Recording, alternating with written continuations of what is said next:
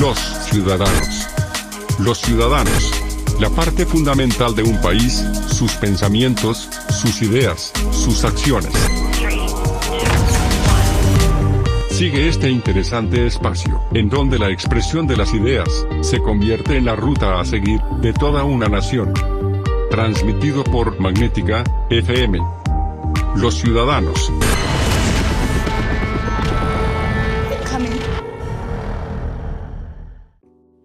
¿Qué tal? Muy buenas tardes. Gracias por acompañarnos en un programa más de los ciudadanos. Mi nombre es Raquel Pérez Mendoza y me da muchísimo gusto, de verdad, el día de hoy que nos acompañe porque hoy es un día de cultura. Es más, esta semana ha sido muy cultural para, para nosotros. Acuérdese que Magnética es una estación pluralmente responsable y es una empresa que promueve precisamente el arte, la cultura, la ciencia y la tecnología. Hoy tengo el gran gusto y el gran honor de verdad de saludar a una persona que en estos eh, días va a ser un gran referente para la cultura, para la promoción cultural.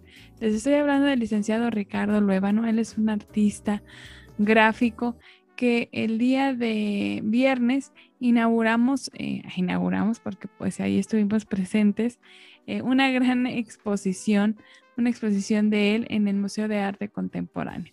Hoy lo saludo con muchísimo gusto. Ricardo, ¿cómo estás? Muy buenas tardes.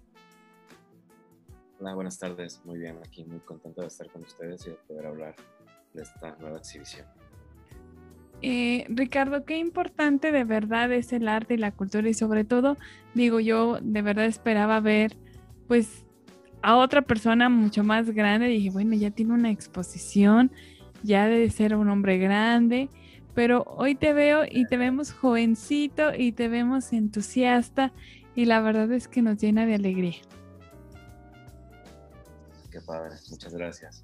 Pues no, no, no estoy tan grande, tengo 35 años, pues normal, ¿no? normal. Este, tengo ya varios años haciendo lo que hago, yo creo que inicié hace alrededor de 10 años y esta es mi séptima exhibición en, solitario, pero es la primera en un museo, entonces la convierte en algo muy especial y a la vez es una de las exhibiciones más, más personales que he tenido y, y pues abrí como, como mucho una, una gran muestra pues de, sentimientos y de, de cosas que no había revelado antes. Ricardo, en un ratito más nos platicas acerca de esta exposición porque hasta el nombre está súper interesante y desde ahí creo que nos encantaste. Platícale a la gente que nos escucha y que nos ve a través de nuestras redes sociales por Magnética FM. ¿Quién eres tú? Pues sí, mira, yo soy Ricardo Luébanos. Eh, mi obra generalmente se basa en, en, toda esta, en este sentimiento de nostalgia, en la imposibilidad del regreso del pasado, en lo que nunca fue. Entonces trato de manejar siempre en lo que hago aspectos emocionales, ¿no? Trato de que el espectador siempre a ver mi obra conecte con ella y la haga suya, a que cuando ve una pieza mía se convierta en un momento especial y en un referente en la vida. Entonces, generalmente las piezas que trabajo eh, tienen un título que las acompaña y es lo que logra esto que les cuento, ¿no? Yo empecé haciendo collage análogo hace muchos años, unos 12 años, cuando terminé mi carrera y siempre me gustó mucho generar composiciones. Entonces empecé a trabajar el collage porque me gustaba la idea de tomar elementos o fotografías o, dibujos de, de libros antiguos como tomar elementos de distintas partes, de distintos tiempos y traerlos al presente en una composición nueva, ¿no? Para mí era como coleccionar recuerdos. Entonces, empecé haciendo collage, pero siempre me encantó armar composiciones.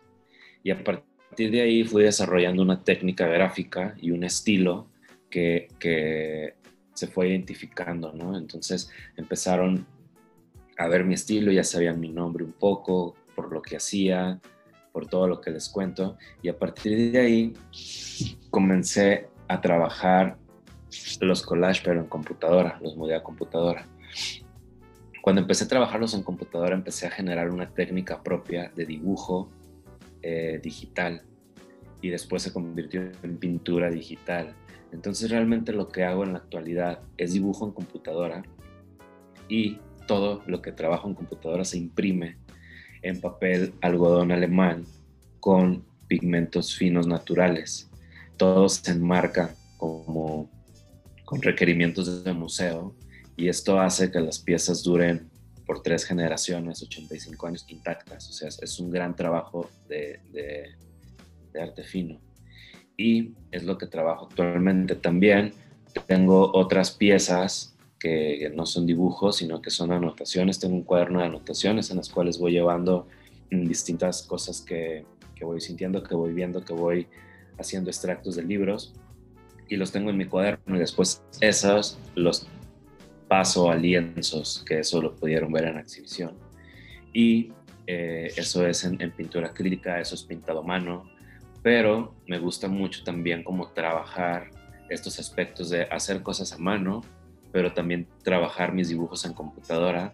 Y bueno, acabamos de ver en la exhibición lo más nuevo que, que, que estoy presentando en cuanto a exploración, que es escultura 3D, ¿no? Entonces, se identifica mi trabajo también por estos retratos que cubren el rostro con distintos tipos de aves, de especies animales.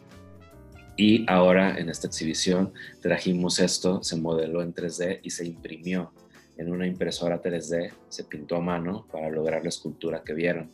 Entonces, esta es como una nueva exploración para mí y es como la propuesta más reciente que traigo, ¿no? Me gusta mucho hacer uso de la tecnología, me gusta mucho también trabajar por medio de, pues de, ciertas máquinas mi trabajo y, me gusta mucho el resultado.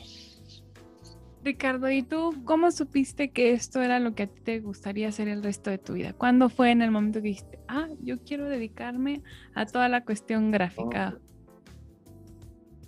fue un golpe de suerte, así súper esa es la respuesta, fue un golpe de suerte. Yo cuando, yo crecí en, un lugar muy cerca de Guadalajara, entonces mm, yo tuve como una vida muy tranquila de niño y bonita, ¿no? Y nunca tuve como presión de mi, familia ni de nada por estudiar nada, ¿no? Mi mamá y mi tía son enfermeras, entonces nunca me dijeron de, Ay, tienes que ser doctor tienes que ser arquitecto, tienes que hacer algo, ¿no? Siempre fue como muy relajado todo eso, sí, o sea, obviamente que me incitaron siempre a estudiar, pero en el momento que yo llegué y les dije que quería estudiar diseño, me dijeron, ah, o sea, como que se les hizo raro porque nunca nadie en mi familia había estudiado diseño, fui el primero, ¿no? Entonces, siempre me apoyaron, me dijeron, está bien, hazlo, y, aparte yo me enteré que la carrera de diseño existía por casualidad, porque mi vecina, así de frente, justamente estudiaba diseño, yo veía las tareas que hacía y dije, pues voy a estudiar diseño, ¿no? Entonces fue algo como muy, no tenía mucha idea, la verdad, ¿no? O sea, si te soy sincero. Y cuando entré a la carrera, entré como sin, sin ningún afán y entré como, como pues realmente no, no, no sabía, y te digo que fue un golpe de suerte porque me encantó, fue, como, fue lo máximo haber estudiado para mi diseño y, eh, y me di cuenta ahí pues, que era bueno para eso, ¿no? Entonces, la verdad es que a la fecha, si me dices que si no hubiera estudiado diseño, no sé la verdad que otra cosa hubiera estudiado. fue una gran coincidencia como haber descubierto la carrera, haber entrado, haberla disfrutado tanto y ahora soy diseñador gráfico y, ahora lo traslado como a, todas este, estas piezas que hago, ¿no? Ya con, con, ciertas cosas que hemos ido añadiendo y, pues sí, soy, soy muy feliz haciendo lo que hago. Tengo mm, como este tipo de piezas que es, es, lo que exhibo en galerías, en museos, pero a la par también he hecho, hago mucho estampado sobre tela de ropa y me encanta hacerlo. Entonces tengo colecciones de ropa eh, con distintos diseñadores, con distintas marcas que han estado a nivel nacional. Tengo también a nivel internacional marcas de ropa que me han buscado para hacerles estampados. Y también he trabajado ilustraciones para revistas, portadas para libros, eh, tanto en México como en España.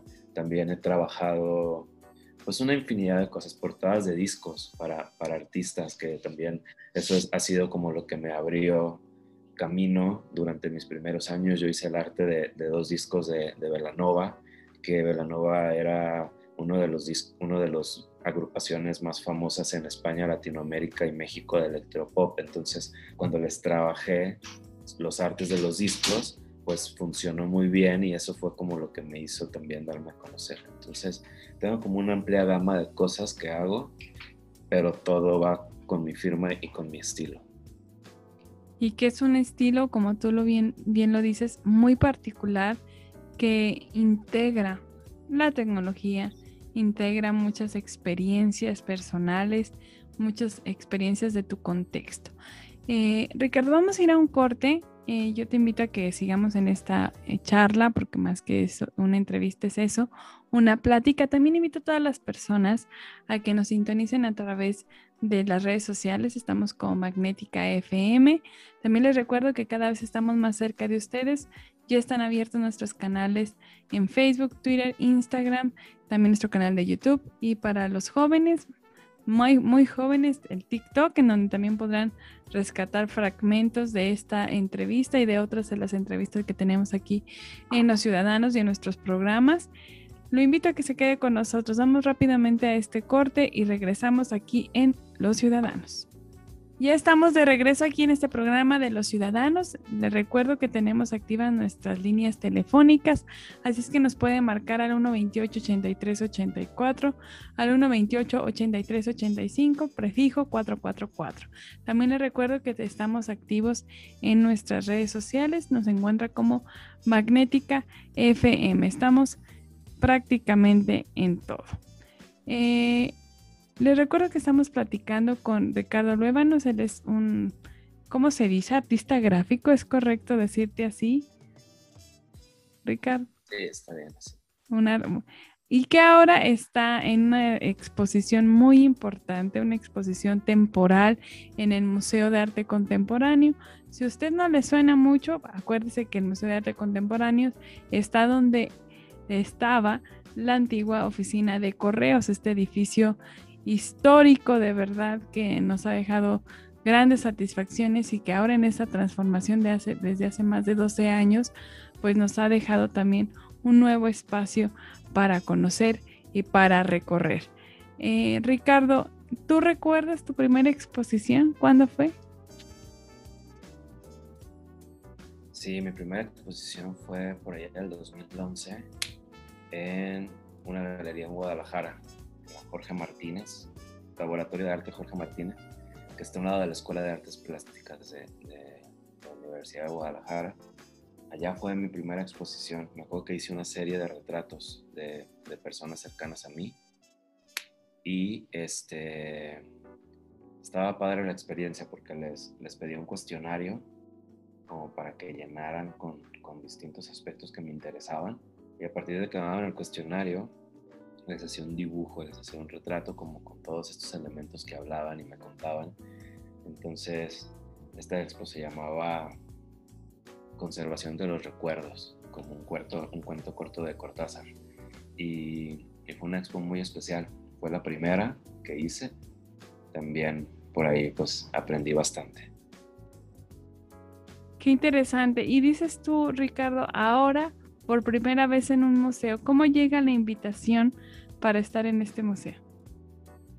Pues la invitación llegó de manera muy inesperada por parte de, Aldo, el, director del museo. Seguía mi trabajo también por, por personas en común que tenemos de, de Guadalajara. Entonces, él es de allá. Entonces, pues por ahí empezamos a hablar, a platicar y hasta que me hizo la, invitación formal para, para, armar toda la exposición. Y ha sido una decisión muy, muy acertada porque es un gran equipo. O sea, también creo que puedo decir que es de los equipos más padres con los que he trabajado en el montaje de una expo y en todo, ¿no? Desde el proceso. Siempre han estado al pendiente absolutamente de todo y, y súper dispuestos a ayudarme. Entonces, Vine hace aproximadamente un mes a conocer el museo, a conocer San Luis, nunca había estado en San Luis y, quedé bastante motivado, ¿no? Regresé a Guadalajara y continué trabajando todo lo de la exhibición y pues ahora estamos ya acá de regreso, muy contentos con el resultado. Ricardo, antes de platicar acerca de esta exposición que como lo dijimos bien en un principio, hasta el nombre es encantador, ¿cómo te fue en la pandemia para ti como un artista? Pues la pandemia fue algo, bueno, fue un golpe que, nos tomó a todos desprevenidos. Eh, yo fue algo que me hizo parar, pero creo que de una manera positiva.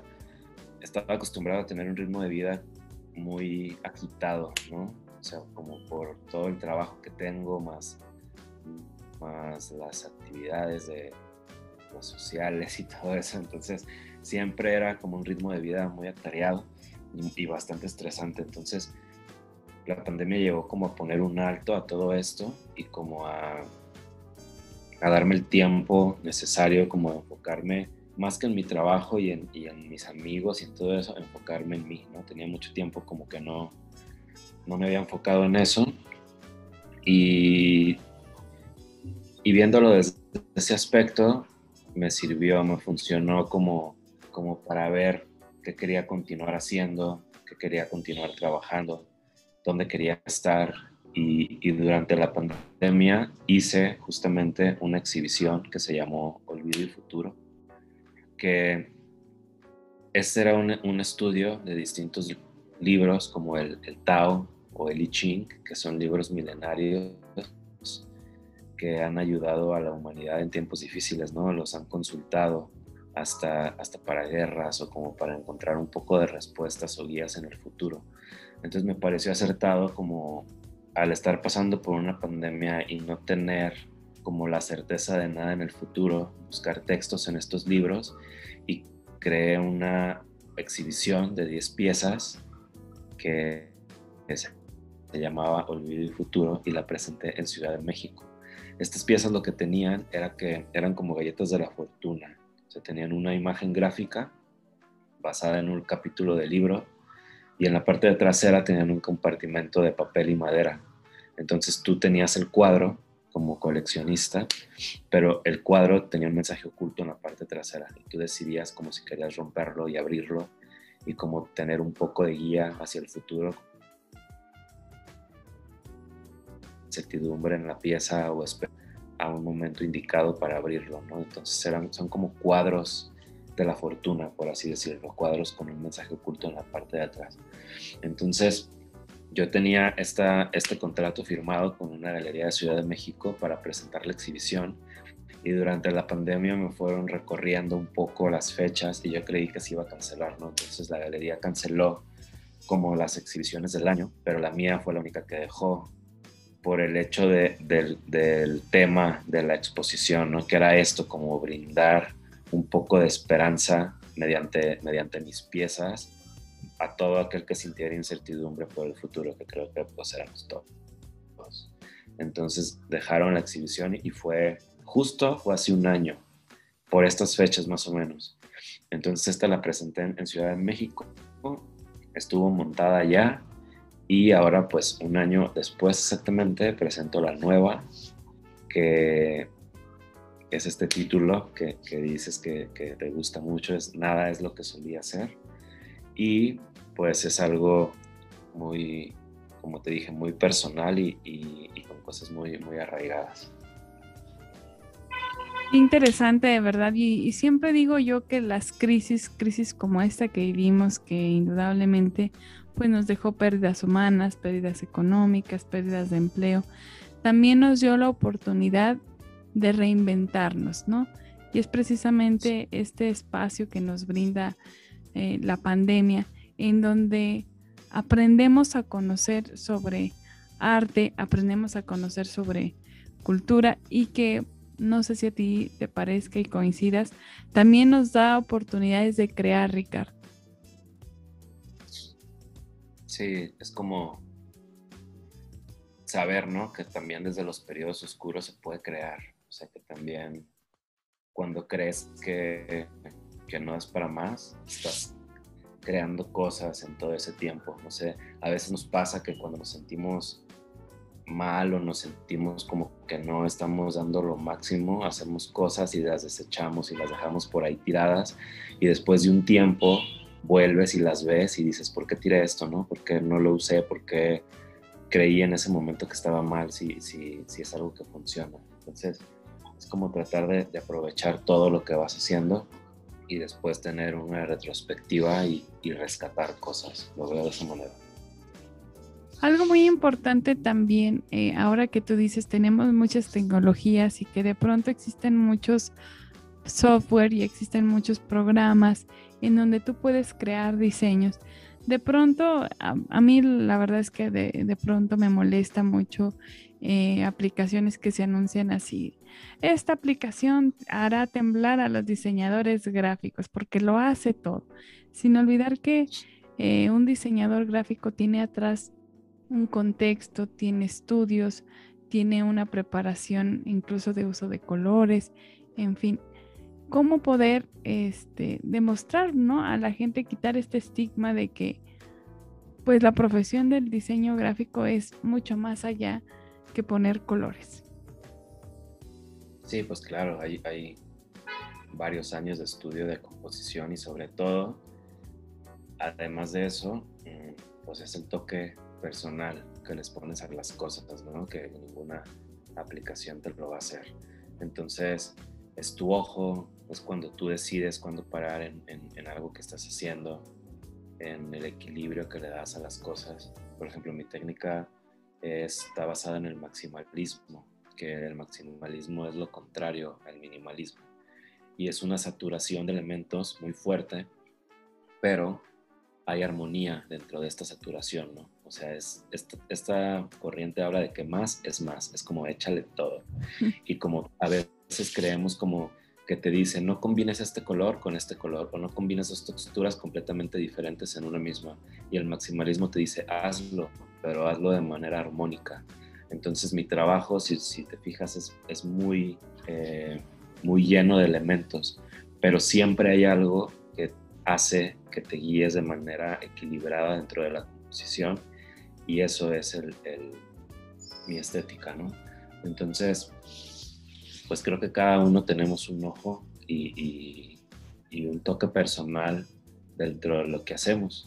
Incluso yo además, bueno, esto que es de las aplicaciones, yo tengo cursos, eh, tengo un curso grabado ahí con una cadena de, de talleres de, de, Latinoamérica y Barcelona que se puede comprar online y lo puedes hacer doy cursos en Guadalajara de mi técnica, de lo que hago, he dado en Chihuahua, en diferentes lugares, y siempre me hacen la pregunta como de, ¿no tienes miedo de que empiecen a hacer las cosas exactamente como las haces tú, sabes? O como de, ¿realmente enseñas todo como lo haces? Y pues mi respuesta es que sí, o sea, yo enseño absolutamente todo, enseño trucos, enseño materiales, enseño trabajo, o sea, me ven trabajar en una pantalla, pues ven exactamente como yo trabajo y aún así, aunque muchísima gente ha tomado mis talleres, mi trabajo sigue siendo yo, ¿sabes? Y, a lo mejor imitan un poco lo que hago porque están descubriendo como su camino y están descubriendo su estilo y están aprendiendo conmigo. Pero sin embargo, cada uno le da un toque especial. Aunque pueda parecerse un poco, se nota que está hecho por alguien más. Y eso está padre, o sea, nunca hay algo igual, ¿sabes? Entonces me gusta eso, que, me gusta mucho enseñar mi técnica, lo que hago, pero también que la gente le imprima un poco y ahí es donde va cambiando todo y donde cada quien va tomando su estilo. Es como una receta de cocina, ¿no, Ricardo? De pronto la podemos pasar e incluso hasta el secreto, pero el sazón es diferente. A lo mejor a alguien se le pasó tantito de sal.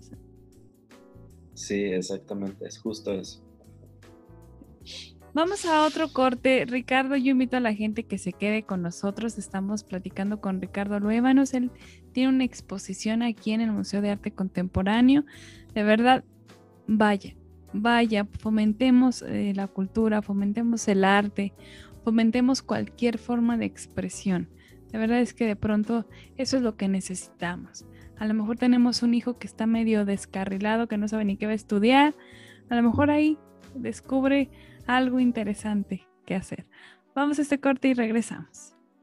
Ya estamos de regreso aquí en este tercer bloque de los ciudadanos. Les recuerdo que estamos platicando con Ricardo Luévanos. Él es un artista gráfico que tiene una exposición maravillosa. De verdad es una exposición sin precedentes. Usted no vaya a creer que va a haber un cuadro plano o que va a haber un cuadro o una exposición tradicional.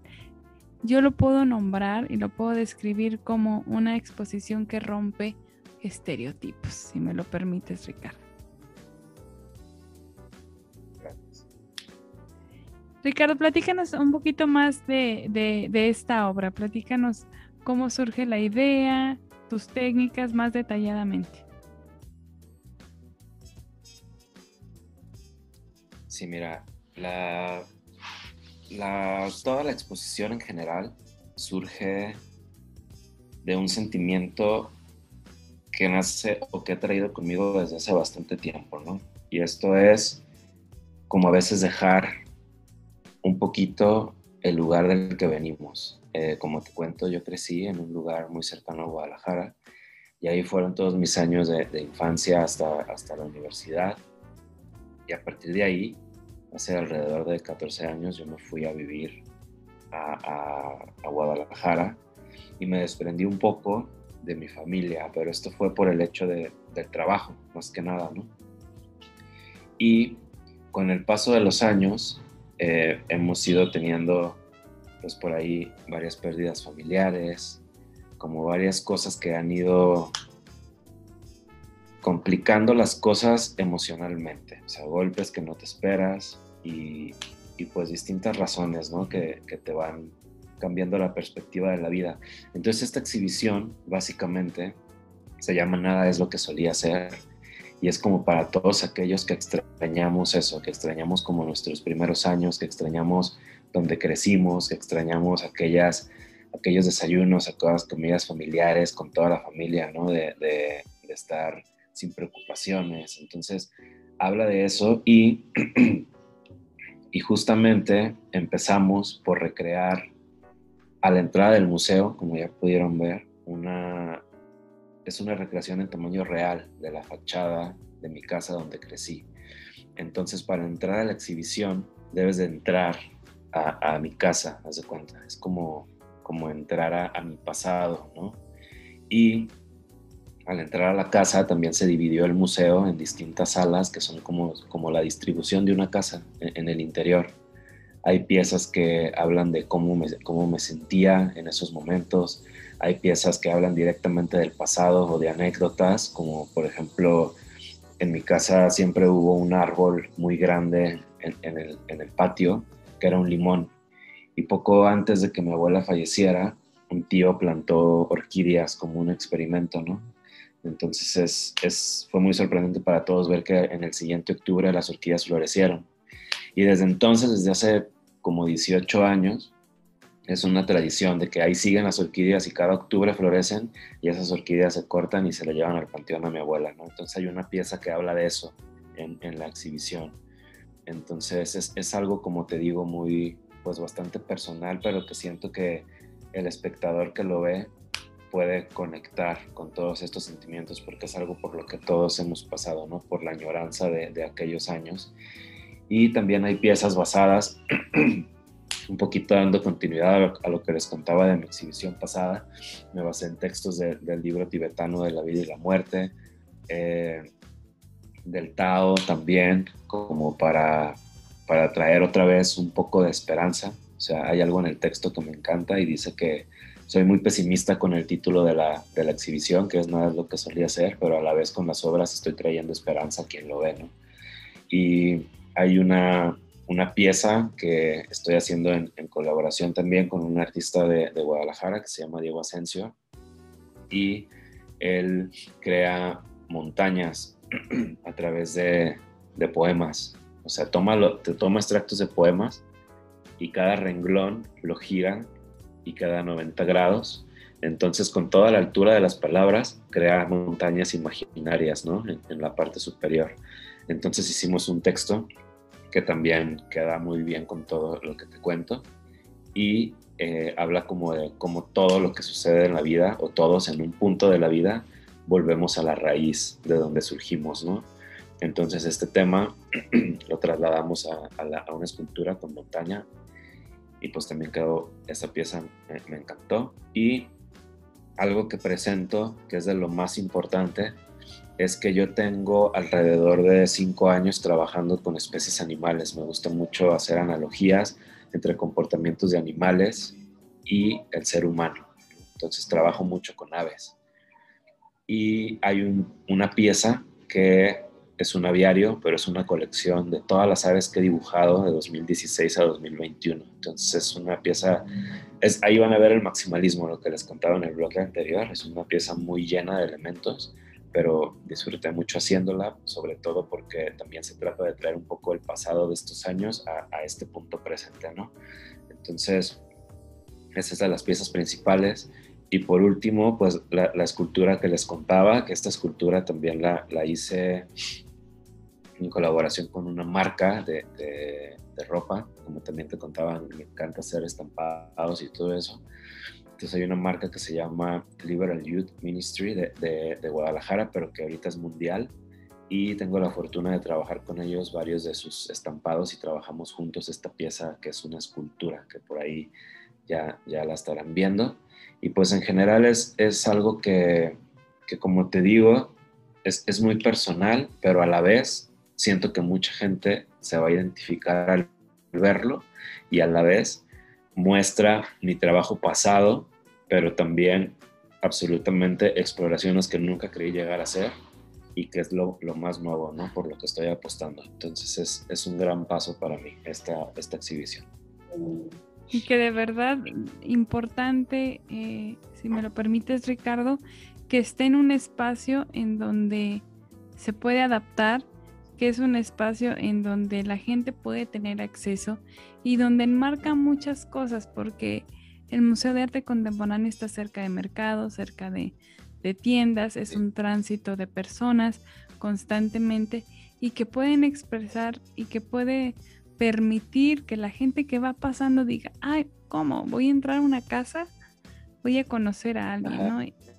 Esa, esa idea es, claro, esa idea es maravillosa porque pues brindas la oportunidad a la gente de conocer desde tus zapatos cómo es vivir esta parte de la pandemia. Sí, así es. Y, sobre todo, desde que llegué me enamoré como del, edificio. Yo nunca había venido, nunca lo había visto. Y como, encontrarlo en, el centro. Y el día que vine me acuerdo que había mucho caos, había mucha gente y todos los, los locales abiertos y de repente ves el, el museo ahí intacto en medio de todo, con una profundidad increíble. O sea, está, está muy, muy hermoso todo el edificio. Entonces también eso me motivó más, ¿no? Me inspiró mucho para, para crear la, la obra. Y sobre todo a la gente que nos escucha, este museo se caracteriza por eso, ¿no? Por la experimentación artística, por hacer las recreaciones de esta manera, que muchas veces para algunos artistas, para quienes exponen eh, sus obras, es complicado porque pues la mayoría se tienen que adaptar al espacio que tienen estos museos. Sí, totalmente, ¿no? Y acá fue como el día que vine a presentar todo el proyecto, yo tenía todo el proyecto armado, pero la fachada nunca se las había contado, ¿no? Era como algo, una inquietud pero yo no les había dicho nada porque dije, pues, me van a decir que no. es como algo muy complicado, ¿no? Y de repente les presenté el proyecto y dividimos todo. Y al final les dije, oigan, y esta es una foto de mi casa donde crecí y pues toda la exhibición se basa en eso. Y me gustaría en algún punto tener pues una, una foto de la fachada o, una fachada en tamaño pequeño o, o la pura fachada pegada a un muro y ellos también fue una iniciativa así súper fregona de no, sí, la hacemos, no sé qué. Y ya empezamos a ver y todo, y les dije, oigan, y es mucho problema si hacemos la fachada a la entrada, como si entraras a la casa. Y decía, claro que no, sí se puede hacer. O sea, todo fue como una, o sea, una gran experiencia, pues, una gran disponibilidad de ellos por, por trabajar todo. y ahí creo que es cuando se logran los mejores proyectos, ¿no? Cuando no te limitan, sino que te apoyan. Y eso es lo que he recibido por parte del museo. Simplemente muchísimo apoyo y mucha confianza en, mi trabajo y en mi visión y en lo que hago. Y también creo que eso es lo que hace esta, esta exhibición muy especial y diferente. Y que es muy importante, digo, tuvimos la oportunidad de, platicar con el licenciado Aldo también. Y que es muy interesante, Ricardo, el que haya una nueva visión de apreciar el arte y la cultura. O sea, de pronto antes, y lo platicábamos también con el director, creemos que los museos o creemos que el arte es para un, una persona en específico, para gente que anda de traje, para gente que ya es muy grande, para gente aburrida, que el arte es aburrido. Y precisamente tu exhibición viene a romper estos estereotipos, ¿no? En donde el arte es propositivo, el arte es proactivo, o sea, en donde tú sales de ver esa exposición y dices, ay Dios, ya me quiero poner a dibujar, o sí, yo también lo visualicé así, ¿no? Y que ese yo creo que es el propósito de la cultura, de entregar el arte, de, fomentar el conocimiento, que alguien que salga diga, quiero crear algo, un libro, quiero leer un libro, quiero ser una mejor persona o quiero pensar diferente. Y también para mí es, importante como, como que se den cuenta, hay, hay muchísima gente que dibuja en computadora y es muy importante que se den cuenta que dibujar en computadora es un gran trabajo también. Hubo un tiempo en el que nunca ha sido algo como, como directamente hacia mí, pero hubo un tiempo en, en, la situación, en el contexto, en el que dibujara en computadora es como, ah, qué bonito dibujo, pero está dibujado en computadora, como, como si no tuviera chiste dibujar en computadora, ¿sabes? Como si lo hiciera en la computadora sola. Ajá, o se perdiera mérito porque está hecho en computadora y no está hecho a mano. Pero pues la verdad es que no, dibujar en computadora también tiene muchísimas horas de trabajo, también tiene muchísimo ojo, tiene muchísima este, esencia y dibujar en computadora para mí me encanta, me, apasiona. Y el hecho de que la gente compre mis obras y de que las coleccione y de que estén ahora en un museo me gusta como para, para mostrar que, es posible posicionar este tipo de piezas también. O sea, también sí, te, como te digo, tengo piezas hechas a mano, pero mi fuerte es lo digital, mi fuerte es a través de, una computadora. Y me gusta mostrar que, que también se ha abierto mucho la visión para aceptar todo tipo de arte y para aceptar cosas que antes no, no, no pasaba, ¿no? Que es justo el, título de la exposición. Nada es lo que solía ser. Cada vez todo va cambiando y, se va respetando también como nuevas técnicas y nuevas exploraciones. Así es, Ricardo. Pues vamos a nuestro último corte y me gustaría que regresáramos y siguiéramos platicando acerca de la incorporación de las nuevas tecnologías o no al arte, ¿no? De, de darnos cuenta que todo va evolucionando y que podemos hacer cosas diferentes y que a lo mejor, eh, pues es que también hacer diseño y sobre todo pintura, pues es también un poco caro, ¿no? Entonces, también darnos cuenta que las tecnologías nos ofrecen esta oportunidad de acceder a la creación de arte. Vamos a este corte y regresamos aquí a los ciudadanos. Ya estamos de regreso en este último bloque de los ciudadanos. Les recuerdo, por si usted nos acaba de sintonizar, que estamos platicando con Ricardo Luévanos. Él tiene una exhibición aquí en San Luis Potosí, en el Museo de Arte Contemporáneo. Una exposición de verdad diferente, como yo lo describo, propositiva, y que a usted le va a dar la oportunidad de entrar no solamente a la casa de Ricardo, sino a la vida, porque es un trabajo pues digo, decirlo sería redundante, pero muy personal de, Ricardo. Ricardo, nos quedamos en esta parte de la incorporación de las nuevas tecnologías para la creación y hablabas precisamente tú de se demerita a veces el, eh, el esfuerzo que se hace cuando se dibuja en computadora. Qué importante, Ricardo, es este ejercicio, sobre todo, pues, para promover que más personas se involucren en el uso de las tecnologías para crear arte.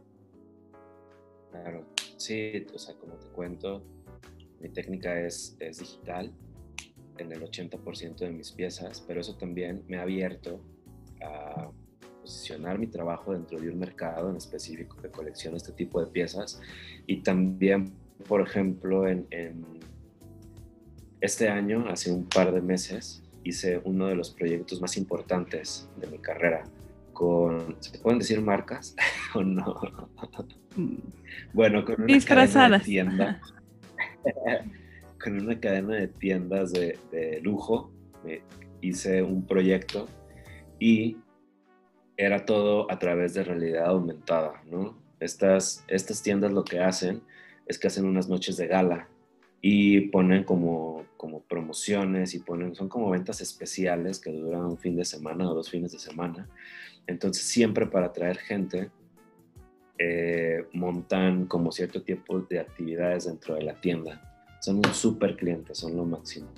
Y para esta, esta noches de gala, las pasadas, como tenía que ser algo controlado y que no pudieras tener tu contacto con, con quienes estaban haciendo las actividades ni nada, me buscaron de, una agencia de Ciudad de México para realizarlo, Rodrigo Wolf por ahí, y trabajamos una serie de artes en realidad aumentada. Esto es, mis dibujos se imprimieron en unos tótems que estaban en la tienda puestos y tenían un código QR. Entonces tú con la cámara de tu celular apuntabas directamente a la cámara al código QR y te abría un enlace en tu teléfono y todas las aves que estaban ahí dibujadas comenzaban a cobrar vida en tu teléfono y a volar, ¿no? Entonces, esto fue una gran experiencia el trabajar el proyecto y sobre todo, pues no se necesitaba nada más que tú y tu celular, no tenías contacto con nadie más para poder ver esto, ¿no? Entonces, toda esta realidad aumentada funcionó increíble, fue un trabajo que, que, que, para mí es uno de mis proyectos más importantes y que más amo. Y después tuve la fortuna de que este proyecto se presentó en Ciudad de México, se lo llevaron a Guadalajara, al MEC, a los 14 museos y galerías de, Guadalajara y estuvo expuesto ahí, ¿no? Entonces también está padre como de estar en, en, en una tienda, lo pasaron, como a, galerías y museos para que toda la gente que pasaba por ahí pudiera tener el acceso a ver este tipo de, arte y este tipo de, desarrollo, ¿no? Que ya implica un software y que ya implica animaciones y que implica un teléfono celular. Entonces, pues son cosas que antes no, no, no se podía ver y, y, ahora cada vez es más, más recurrente, ¿no? Entonces está padre que tú de repente veas un dibujo impreso pero que sabes que si tiene un código QR, apuntas con tu celular y empieza a, vivir en, tu teléfono, ¿no? Es, es, algo, pues muy padre, me encantó trabajar este proyecto. Y ahora en la exhibición presento esta escultura de la que ya les hablé, que también el dibujo se modela en 3D en un programa en computadora y después se imprime en una impresora 3D y después se pinta. Entonces, me gusta mucho hacer uso de la tecnología y, de todas estas herramientas en mi obra y, pues los resultados ahí están, ahí los pueden ver. Y qué importante, sobre todo, y yo me quiero hacer mucha referencia en la cuestión de la pandemia, cuántas veces pues nos dimos a la oportunidad de ver documentales, de ver, nos aventamos yo creo todas las series habidas y por haber en estas plataformas de streaming pero también que le dio la oportunidad a muchos artistas, a muchos museos, a muchos espacios culturales de aprender a divulgar cosas diferentes. Y esa forma de aprender la divulgación cultural se hizo gracias a estas plataformas digitales, en donde podíamos ver ahora recorridos en las salas de los museos sin tener que desplazarnos, ¿no?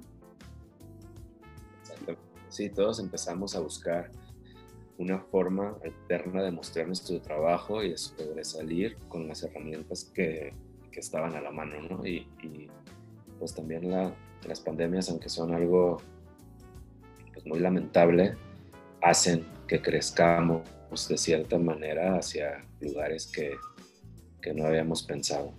Ah, nos hacen salirnos de, de nuestro centro, siento, y, y pues crecer.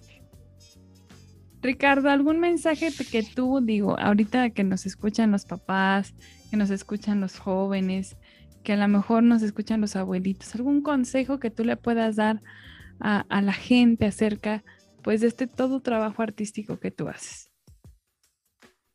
Pues básicamente que,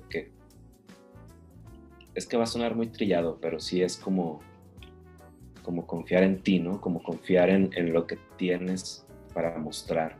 Muchas veces hacemos un trabajo y, nos comparamos con otras personas o lo comparamos con, con, alguien y eso nos va tumbando poco a poco, ¿no? A mí algo que me ha enseñado esta carrera es como a creer en mi propuesta y a que a lo mejor hay personas que van a hacer las cosas mejor que yo o tienen una propuesta distinta, pero lo mío nunca va a ser igual a lo de nadie, ¿no? Porque tiene simplemente mi esencia y es lo que único que, que lo puedo hacer yo. Entonces es eso, como que crean en su trabajo y en que nadie va a crear nada como lo puedes hacer tú. O sea, tu trabajo es único y, y ser perseverantes, o sea, no quitar el dedo del renglón, dibujar todo lo que quieras, las cosas no salen a la primera, las cosas toman años. A mí me tomó bastantes años llegar a, este punto de confianza que tengo ahora en lo que hago y aún así sigo aprendiendo todo el tiempo y es algo que nunca termina. Pero básicamente eso, como no autosabotearse, sino al contrario, sea amable contigo mismo, ¿sabes? Y, y cree en lo, que, en lo que haces. Por ahí se empieza. Pues así es, estoy muy convencida de cada una de las palabras que tú dices. Puede sonar trillado, pero regresando siempre a lo básico y a las raíces es donde se pueden generar grandes cosas. Ricardo, antes de despedirnos, eh, me gustaría que invitaras a la gente a, esta exhibición y que nos recordaras dónde podemos estar siguiéndote en redes sociales, en plataformas. Sí, pues bueno, los invito a, a ver esta exhibición que como les cuento hasta la fecha es un, o sea, para mí es el trabajo más maduro que creo que he presentado y hablo en todos los aspectos, es, es una muestra muy especial para mí, me encantaría que la vean y pues bueno, ahí para estar pendientes de mis procesos y de todo, yo uso mucho Instagram, me encanta el Instagram, entonces es mi única red, el Instagram, de hecho no tengo Twitter y, el Facebook lo uso muy poco, pero en Instagram estoy súper activo, ahí subo todos mis procesos, proyectos, trabajos y es arroba Ricardo Luébanos, así como mi nombre, con de chica y ese al final. Y pues bueno, ahí, ahí pueden ver también todo lo de esta exhibición, ya estuve ahí subiendo cosas. Excelente, Ricardo. Pues te agradecemos mucho, te abrazamos a la distancia, te deseamos el mayor de los éxitos. Nosotros nunca deseamos suerte porque la suerte es para los pesimistas, yo creo, pero te deseamos el éxito porque sabemos que los emprendedores, que eso es lo que tú eres, y el que el talento que no se discute, pues te lo deseamos infinitamente y te abrazamos a la distancia. Muchas gracias por, su tiempo y, por tenerme. Estamos en, bueno, pues Magnética FM es tu casa. Cuando podamos y tenerte aquí en San Luis Potosí, pues venos a visitar, tócanos la puerta que nos encantaría eh, pues escucharte y sobre todo pues aprender más de ti, que la verdad nos has dejado unas gratas experiencias y nos has enseñado también una forma diferente de ver esta parte de la vida. muchas gracias. Un abrazo. Un abrazo Ricardo y un abrazo también a toda la gente que nos hizo el honor y el favor de sintonizarnos como cada día de lunes a viernes en este espacio que es tan suyo. Mi nombre es Raquel Pérez Mendoza, le agradezco su compañía. Quédese con la programación de Magnética FM. No hay más. Gracias. Hemos escuchado las ideas, sentimientos y propuestas de un importante personaje de nuestra sociedad. Te esperamos en Los Ciudadanos por Magnética FM